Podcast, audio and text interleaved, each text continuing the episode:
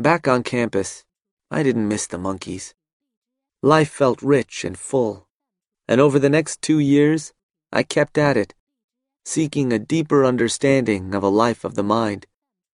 I studied literature and philosophy to understand what makes life meaningful, studied neuroscience, and worked in an fMRI lab to understand how the brain could give rise to an organism capable of finding meaning in the world, and enriched my relationships with a circle of dear friends through various escapades.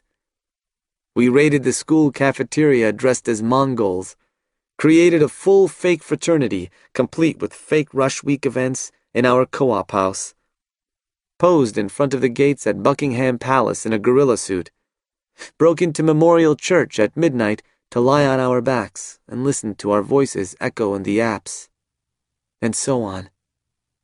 Then I learned that Virginia Woolf once boarded a battleship dressed as Abyssinian royalty and, duly chastened, stopped boasting about our trivial pranks.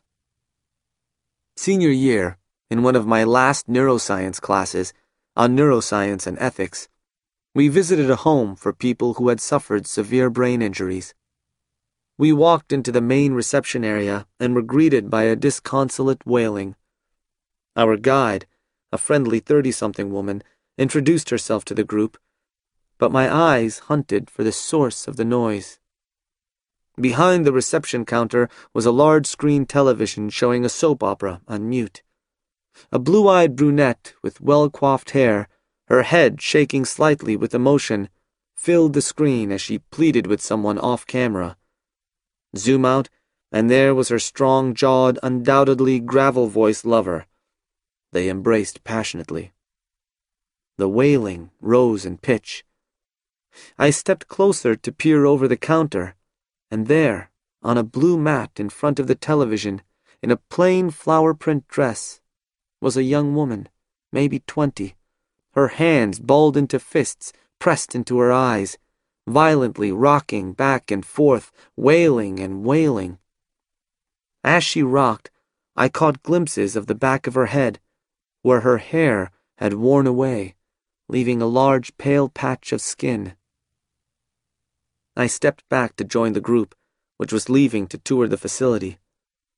Talking with the guide, I learned that many of the residents had nearly drowned as young children. Looking around, I noticed there were no other visitors besides us. Was that common? I asked. At first, the guide explained, a family will visit constantly, daily, or even twice a day. Then maybe every other day. Then just weekends. After months or years, the visits taper off until it's just, say, birthdays and Christmas. Eventually, most families move away, as far as they can get. I don't blame them, she said. It's hard caring for these kids. A fury churned in me. Hard? Of course it was hard. But how could parents abandon these kids?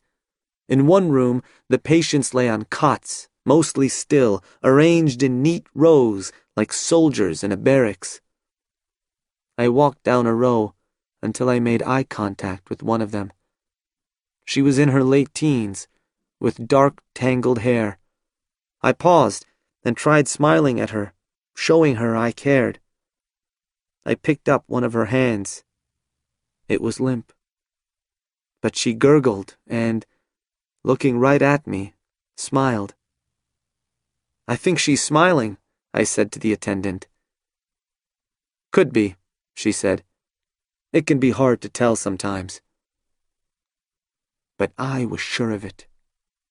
She was smiling. When we got back to campus, I was the last one left in the room with the professor. So, what'd you think? he asked.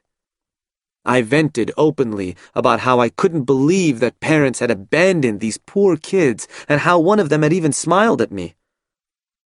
The professor was a mentor, someone who thought deeply about how science and morality intersected.